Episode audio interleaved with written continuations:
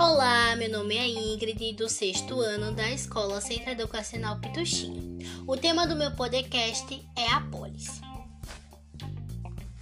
A polis era o modelo das antigas cidades gregas, desde o período arcaico até o período clássico, vindo a perder a importância a partir do domínio romano.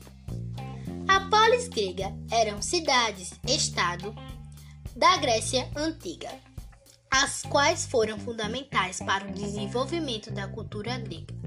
Sem dúvida, Atenas e Esparta merecem destaque como as cidades gregas mais importantes do mundo grego. Nascimento e desenvolvimento da polis. As polis surgem no século 8 a.C. e atingem seu apogeu no século 6 e 5 a.C. Anteriormente, as pessoas se reuniam em pequenas aldeias, abre parêntese, comunidade gentílicas chamada geno, fecha parêntese, com terras de uso coletivo, as quais floresceram durante o período eumérico.